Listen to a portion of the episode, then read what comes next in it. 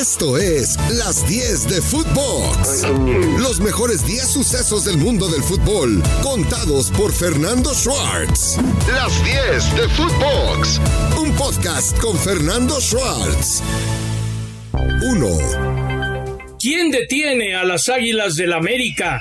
Seis victorias en fila y aquellos que pedían la cabeza del Tan Ortiz, pues se tuvieron que tragar las palabras.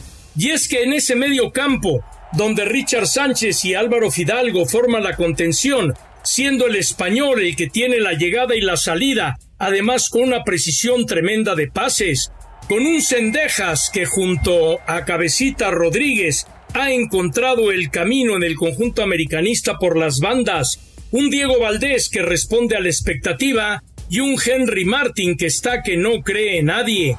Un América que pasa por encima de un Mazatlán que se había ido con ventaja en el marcador, pero no cabe la menor duda que este América está para cosas grandes en el torneo, ya aparece en la parte más alta de la tabla y a final de cuentas el americanismo se encuentra de fiesta porque su equipo anda jugando muy bien al fútbol. 2. Las Chivas Rayadas del Guadalajara alcanzan su tercera victoria consecutiva y lo hacen con buen fútbol en la cancha y bueno, esa jugada que finalmente Brizuela define y desvía Alcalá enmarca la forma como Chivas dominó el terreno de juego y cómo a final de cuentas lo que le hacía falta a Chivas y muchas veces lo había dicho yo aquí era precisamente el gol. Chivas no jugaba mal al fútbol, pero no podía anotar gol y ahora que la delantera se ha destapado, realmente el conjunto del Chiverío luce espectacular en el terreno de juego porque ha encontrado la simetría perfecta para poder apabullar a los rivales. Y ojo, otro detalle, el equipo de Chivas estaba abajo en el marcador y a final de cuentas pudo reaccionar con un muy buen partido para llevarse la victoria. 3. Culpar a Dani Alves de lo que pasa en Pumas es una perfecta estupidez. El fútbol es juego asociación y Pumas lo ha perdido porque algo de lo que mejor tenía el equipo de Lirini era saberse defender bien y bueno, yo sigo insistiendo en algo. Alfredo Talavera, ¿cómo ha hecho falta en el marco de los Pumas? Sí, la experiencia de Talavera ha sido importante en la ausencia y primero Julio González y ahora Gil Alcalá están pagando el precio recibiendo goles al por mayor. ¿Qué pasa con Pumas que no termina por despegar? ¿Qué pasa con Pumas que no puede ganar? Lilini asume, da la cara, no se esconde. Hay quienes piden su cabeza, pero Pumas se ha caracterizado por ser bastante, bastante paciente en tiempos de crisis. 4. La máquina celeste de Cruz Azul hizo bueno el adagio de aquel que estrena técnico gana y sí, sufriendo, el equipo de Raúl El Potro Gutiérrez derrota al colero Gallos Blancos de Querétaro 2 por 1 y calma un poco las aguas. La sangre azul le dio la espalda al equipo en el Estadio Azteca. Bueno, esta manifestación es válida, no aquella de ir a gritar improperios y amenazas fuera de las instalaciones de entrenamiento. El multicriticado Rotondi abrió el camino a la victoria y evidentemente que el regreso en la portería de Chuy Corona le dio tranquilidad en el marco al equipo de Cruz Azul. Potro Gutiérrez por lo pronto consigue una victoria, sí, no siendo espectacular, sí, pero levantando el escudo anímico de un equipo que se encontraba realmente por los suelos. 5. Abuchear a André Pierre Guignac es ir contra la historia del equipo de Tigres. ¿Cuántas satisfacciones le ha dado André Pierre Guignac al conjunto norteño y por una mala tarde no se vale que lo hayan abucheado y que prácticamente se le hayan ido encima? Tigres fue inoperante a la ofensiva frente a un equipo muy bien estructurado para defender, como fue el Necaxa que venía de ser goleado, y esto ya lo había advertido Miguel Herrera. ¿Por qué meterse con Herrera cuando Tigres lleva buen paso, es algo que yo no puedo entender ahí en el volcán, pero que a final de cuentas es la pasión que llega a levantar el fútbol y aunque muchos lo nieguen, la ausencia de Sebastián Córdoba fue notoria en el operativo de Tigres en el terreno de juego. 6. Toluca en casa ha sido goleado por Tuzos de Pachuca y la gran interrogante es ¿por qué el diablo se vuelve tan inestable con el plantel que tiene? Nacho Ambriz habla de cargas disparejas y que él es el culpable. Bueno, Nacho siempre ha sido honesto y si él dice que de esto se trata la derrota del equipo de Toluca por goleada en casa 4 por 1, parte de dosis de razón deberá tener el gran Nacho Ambriz, que además siempre se ha caracterizado por ser un hombre honesto, por ser un hombre que dice la verdad. Pero también lo cierto es que a pesar de la goleada, Thiago Volpi lució en la portería y pudo haber sido peor la goleada en casa contra el equipo de los Diablos Rojos de El Toluca. 7. ¿Y qué me dice usted de los Tuzos del Pachuca que habían caído en un slam y después resulta que en la jornada 16 fueron apabullantes en casa y ahora en la jornada 11 lo fueron de visita? Hernández, la gran figura del partido con un doblete, pero qué dinámica la que tiene el conjunto que dirige Guillermo Almada. Un equipo que sabe perfectamente a lo que juega. Un equipo que además con esa velocidad, con esa juventud, tiene todo para estar marcando presión alta en el terreno de juego y todo ello, a final de cuentas, le ha funcionado perfectamente a Almada después de ese pequeño slump, de esa pequeña caída, de ese bache que había tenido el conjunto de Pachuca, pero bueno, a final de cuentas llegó a levantar y esto le viene muy bien al conjunto de los Tuzos que de esta forma continúan buscando llegar a lo más alto de la tabla. 8. Y el que ya llegó fue el equipo Santos de Lalo Fentanés. Y es que el conjunto de Santos realmente que viene jugando muy bien al fútbol, convence en el terreno de juego con sus actuaciones y además está sacando los resultados en el terreno de juego. Mudo Aguirre le cayó bien la convocatoria a la selección anotando gol. La gran pena del partido, sin duda alguna, fue la lesión de Félix Torres, pero este Santos que había comenzado mala temporada, ahora apabulla sea de local, sea de visitante, tiene profundidad en su fútbol, tiene gol, tiene llegada y sobre todo sabe perfectamente a lo que está jugando y esto le viene muy bien. 9. Atlas basó su bicampeonato con una defensa de hierro. Y ahora la pregunta es, ¿dónde quedó esa defensa de hierro? ¿León le pasó por encima al Atlas? Y vaya que León estaba en crisis.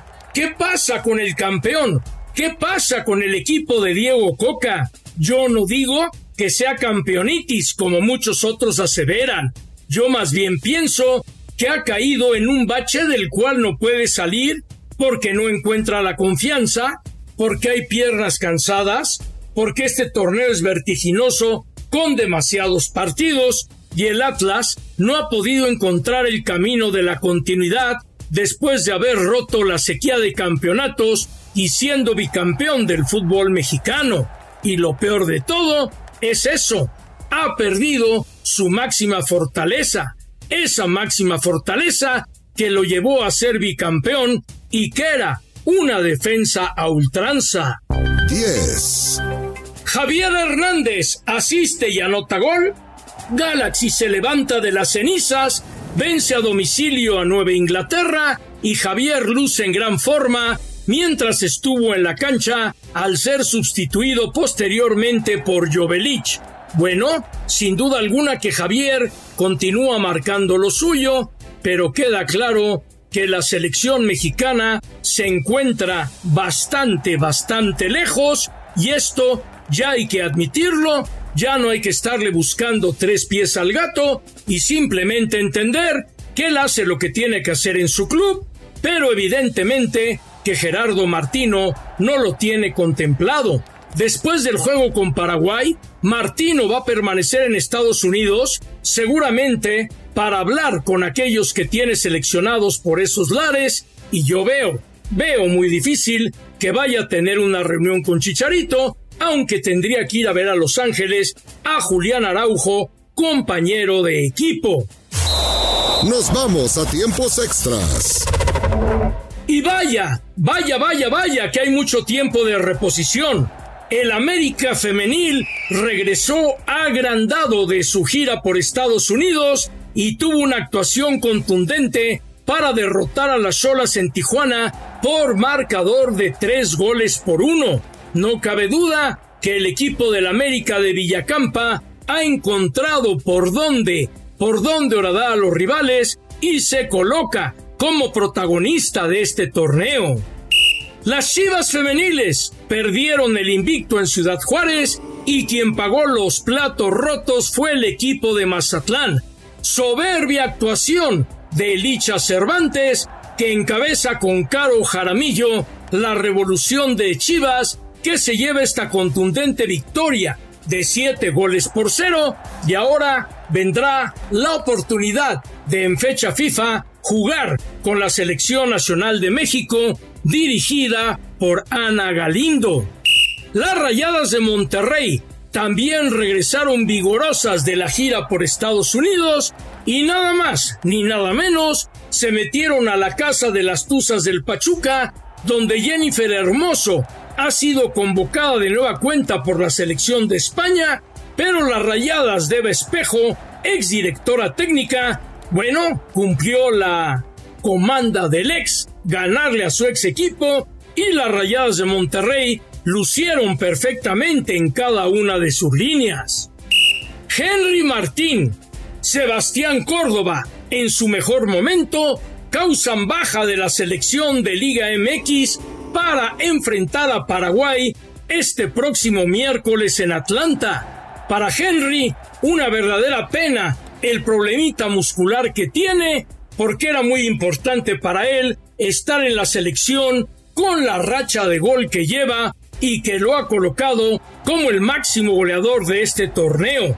Sebastián Córdoba venía también, por lo que parece ser su último tren al Mundial, y bueno, es una verdadera pena que le haya acontecido esto a Sebastián, que no tiene la oportunidad de poderse mostrar ante el Tata Martino y ni hablar. Así de caprichoso es el fútbol. Muchos critican el llamado de Ángel Saldívar, pero ¿a qué otro delantero de la liga podía llamar para este partido emergente en fecha no FIFA? Y esto no quiere decir que Saldívar va a estar en el Mundial. No seamos ilusos y veamos la pintura completa. Diego Laines vino desde la banca y anota un gol en la goleada del equipo de Braga y se lleva la ovación de la afición. Qué bueno, sin duda alguna, que haya recibido la oportunidad Diego Laines, que incluso le llaman ya el factor en tierras lusas y ojalá y se convierta en factor de aquí al Mundial para que las cosas puedan llegar a levantar y pueda tener una buena oportunidad con la selección, sobre todo ante la ausencia de Tecatito Corona, que solo un milagro, solo un milagro lo pondría en la Copa del Mundo y esto, esto es una verdadera realidad.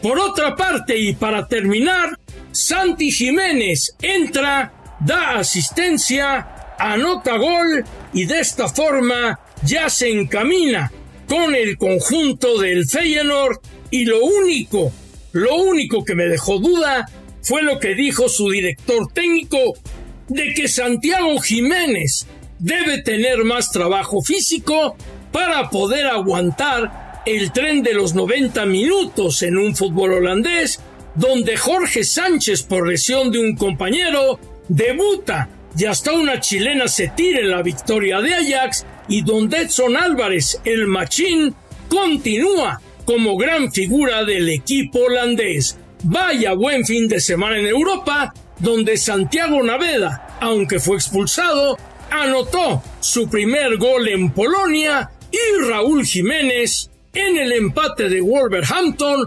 jugó completo el partido. Otra buena noticia. Esto fue Las 10 de Footbox, un podcast con Fernando Schwartz. Si es 5G, es Telcel. Telcel, la mejor red con la mayor cobertura y velocidad.